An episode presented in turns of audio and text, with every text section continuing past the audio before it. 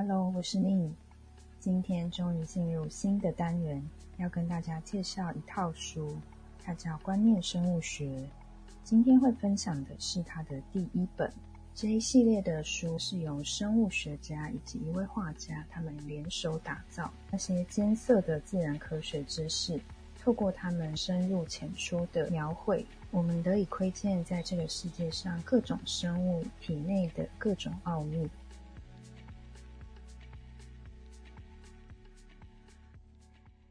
旦说到生物世界，我们总是会想到它缤纷的多样性。而不论是介绍大自然奇观的电视节目或书籍，往往都是赞叹生物为了适应环境所发展出的各种生存的绝技。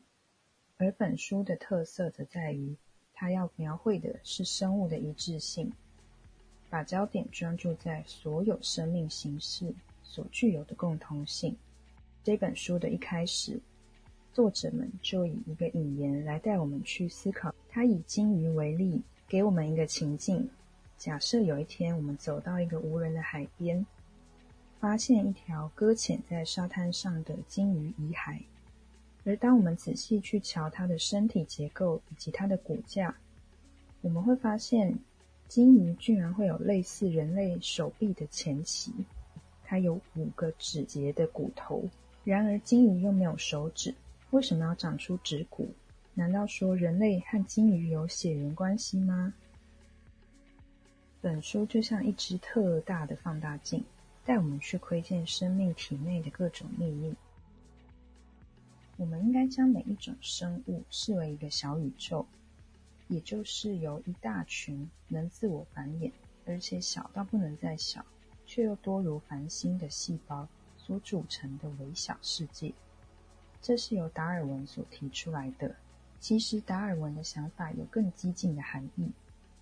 每一个个体都是由更小的个体所组成，这边指的是细胞，而每一个细胞则由更小的无生命小东西所组成。这些微小的无生命物质，正是演化史上首先发展出来的东西。它们经年累月，逐渐拼装成细胞，而细胞再组装成多细胞的生物。我们的祖先是会游动的小生物，类似于我们现在所说的细菌。我们跟细菌其实有某种密不可分的关系。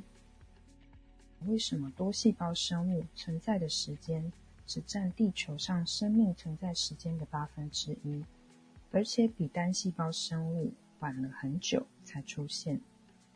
我们的存在其实是来自于单细胞祖先彼此聚集复合而成的精心之作，它不是那么容易的一件事。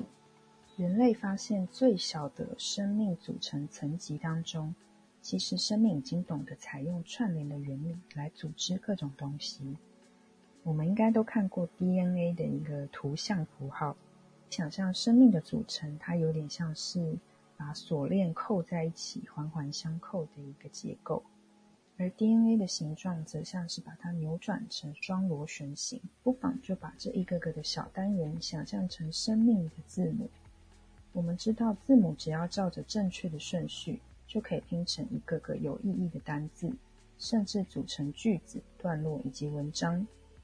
同样的，在生命当中，每一个小单元依照特定的顺序。它就可以连接成含有讯号的大分子。在翻到下一页的时候，作者画了满满各式各样不同种类的甲虫。世界上已知的甲虫约有三十万种，是数量最多的一类昆虫。它们展现出千奇百怪的色泽啊、样式、装饰物。不过，所有的甲虫之所以会被命名为甲虫，其实就是因为它们都具有共同的基本模式。生命的形式取决于它的运作方式。它一边探索新境界，玩出新花样，一边也在挪用旧的题材，随机混搭。生命就在这样不断的尝试、更新、修补，还有拼凑的过程当中，创造出形形色色的独特生物。而在变成这些结果之前，生命所使用的模式与规则其实并没有多少种。它其实也会借用一些数学规则，比如说，当我们绕着树干数一数树枝，我们会发现树枝的数量以及绕树的圈数之间存在一个惊人的数字关系，也就是费布纳西数列。排列的顺序是一、一、二、三、五、八、十三、二、一等的序列。另外，在向日葵还有雏菊的小花所形成的螺线，鹦鹉螺壳的螺线。甚至我们肺部支气管的分支，也都可以发现类似的模式。这些相似性让我们去觉察到，简单的规则应用在不同的场合当中，就可以制造出成千上万的变化。大自然竟然只使用了少许的音符，就可以谱出这么多交响曲，其实是一件很不可思议的事。生命活着其实需要仰赖很多很多的讯息，比方说，为了存活，生物要知道如何维持恒温，如何去淘汰旧的组件，换上新的零件，如何抵御入侵者，如何从食物中获得能量等等。有人估计，一个人活着所需的讯息，可能可以写满一千五百册的百科全书。甚至更多。不过，在生存策略的主导下，生命还是发展成仅储存某一类实用讯息为主。生命体还是有脑容量跟记忆体的一个上限，而这个比喻可以说明生命讯息的一个本质。比如，你打算制造一个很复杂的机器人，而它需要几百万个手工制作的零件来组成。你可能会想说，这项工作需要制作每一个零件所需的说明书。首先，你根据说明书的指示制造出几千个小机器人，而每一个小机器人负责制造零件的一小部分，然后把它们聚集起来，就能够帮你组装成一个完整的机器人。换句话说，一个极其复杂的结果，可以源自于许多。小的合作之间的一个密切的互助，而每一个小机器人执行的都是相对简单的小工作，他们就像戴着工程帽的小小的人物，很无助的看着一个很复杂的零件，不知道从何开始。而如果你找来一大群各司其职的小机器人，他们各自有各自擅长的领域，而每一个人去负责完成一小个步骤。这复杂的零件就可以在大家团结合作下轻易的完成。每一个生命体内都是依靠着这样子各司其职的互助合作，来维持生命所需的运作。而整个过程也是不断的在传递各式各样的讯息，包含更新，包含除错。经过漫长的时间，生命学会了交换讯息，而有了有性生殖。很像是我们取了两副不同的扑克牌，各自洗牌之后，让每一副牌均匀的混合，再从每一副牌当中取出一半，然后把这两半重新均匀的混合，而这就是讯息的混合。沿用到生物的生命体上，便是自然界的一个交配的形式。我们的基因就好像洗牌一样，会经过混合重组，然后再均分为两等份。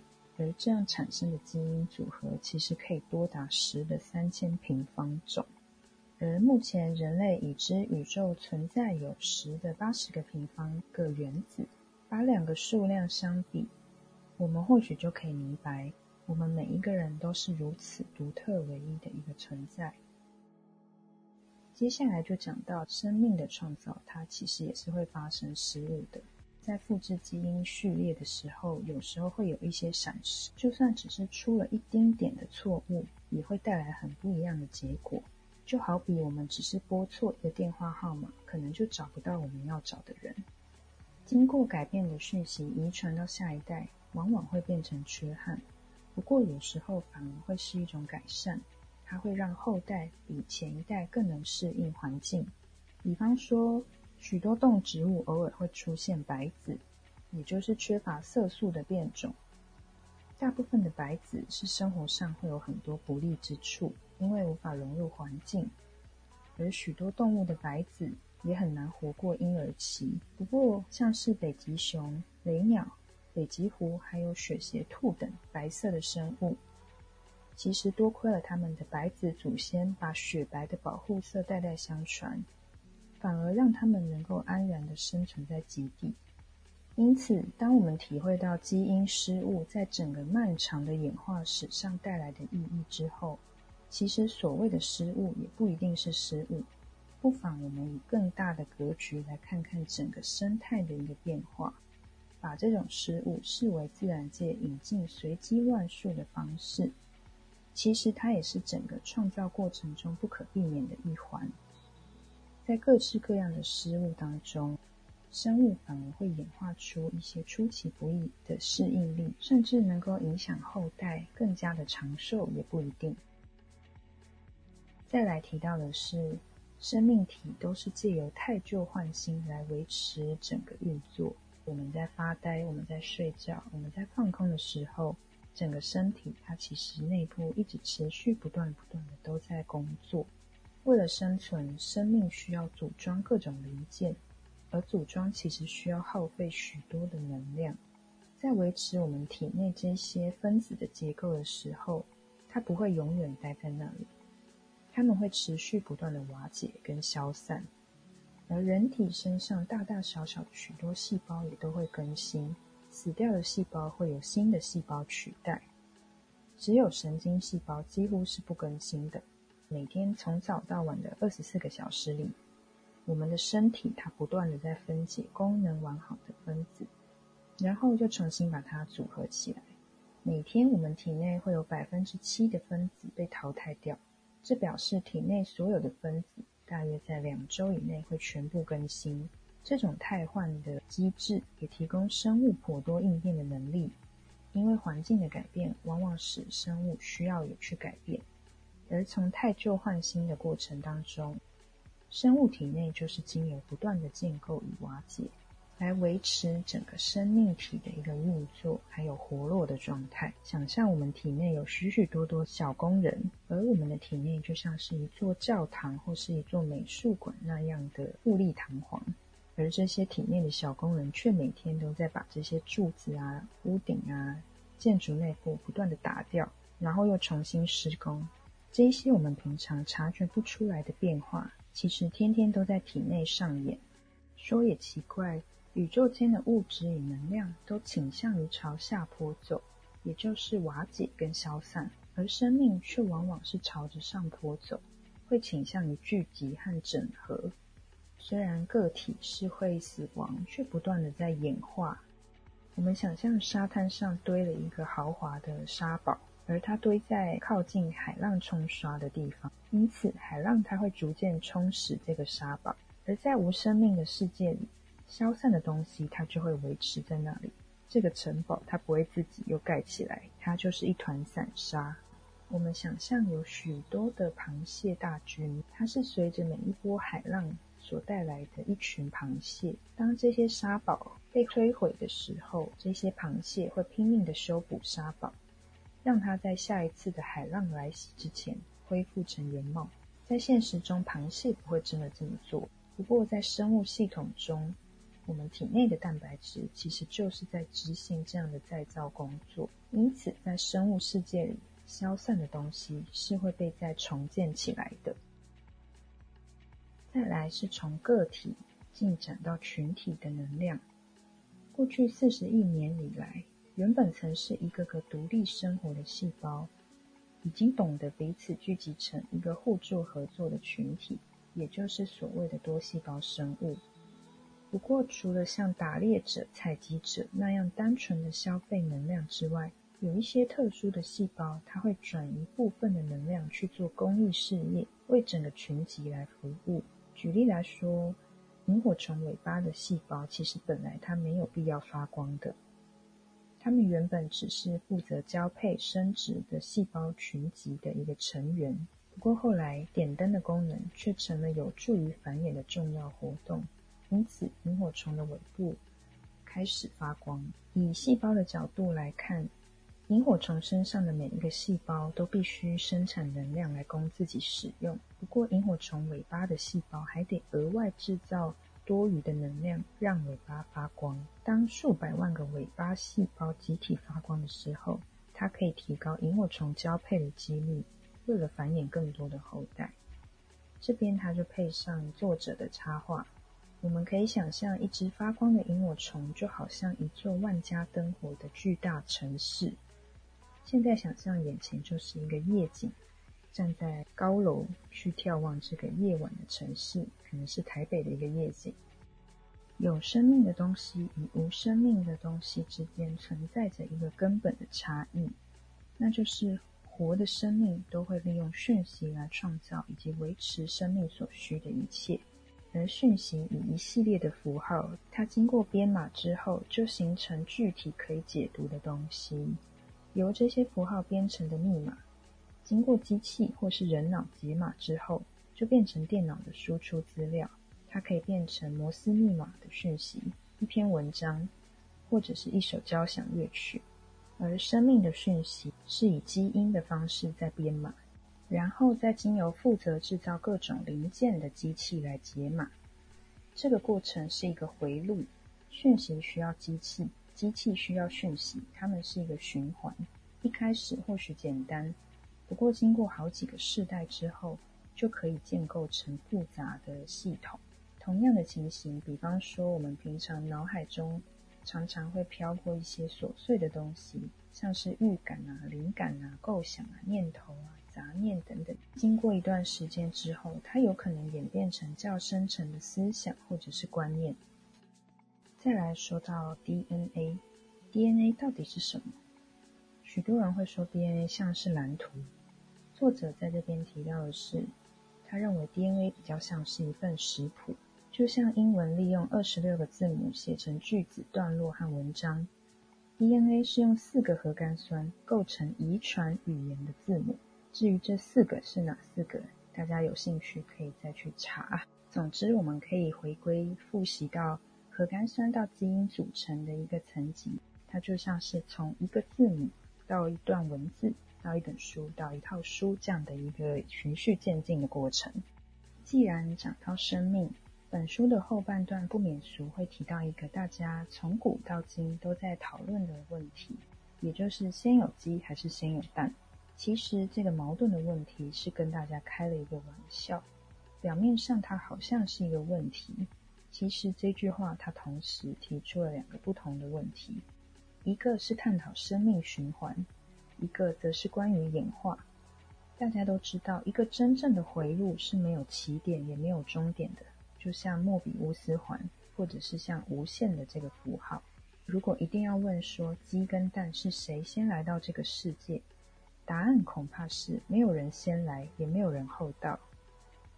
不过，如果想要了解鸡跟蛋之间的确切关系，以及彼此互生的一个机制，不妨就把鸡当做一台机器，把蛋当做讯息来思考。好比说，机器它会制造讯息，而讯息会指示机器。虽然这样想，好像还是把事情过度简化。我们可以更精确的说，一个蛋除了含有一切所需的讯息，它其实还带有恰恰足以让这些讯息转化成另一只鸡的一个机器装备。换句话说，每一个蛋上面其实都有一些鸡的成分。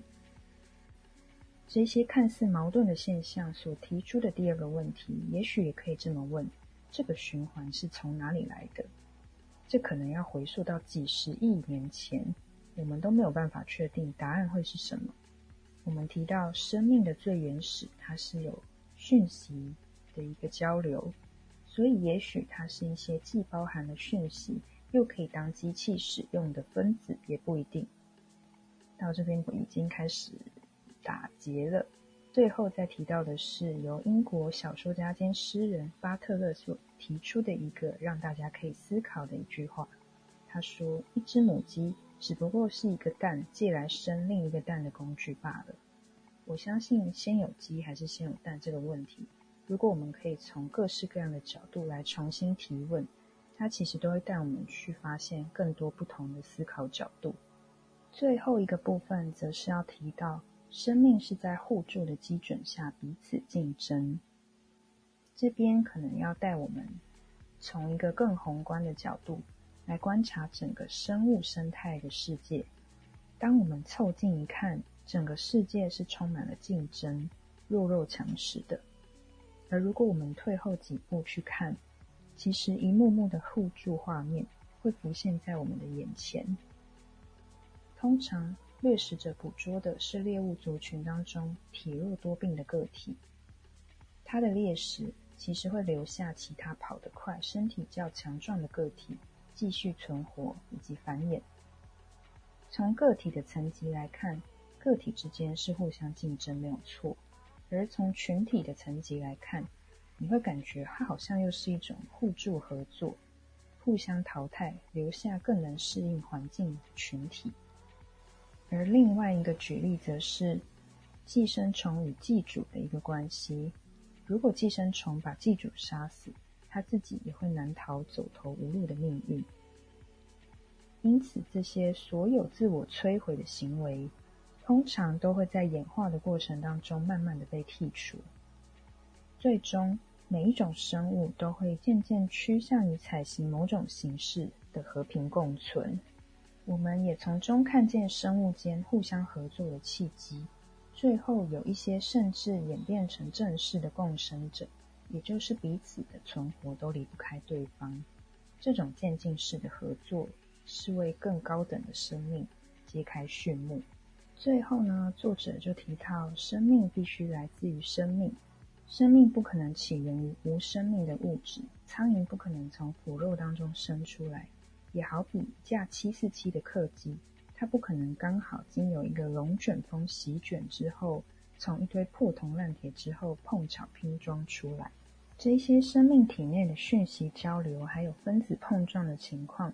都在书中透过插图，比方说他把它画成像是繁忙的纽约车站，乘客以及行人来来往往，匆忙的碰撞的一个情景，或者是想象我们在一个舞池当中，有许多舞者正在跳舞，而他们也有可能互相碰撞所擦出的一些火花，以更生动明了的方式来让我们理解这些生命体内交互作用的现象。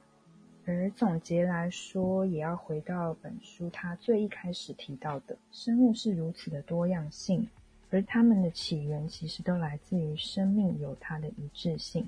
回推到生活当中，每一个人是如此的不同，大家的个性啊、长相、习惯以及生长的背景是如此的不同，但我们其实也可以理解到每个人。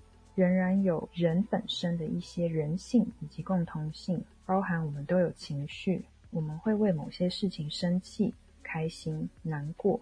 人类既是个体，同时也有群聚的一个习性。而不管我们选择的生活方式，以及我们的个性，以及我们最终想要追求的是什么，在思考这些事情的时候，与其去执着在。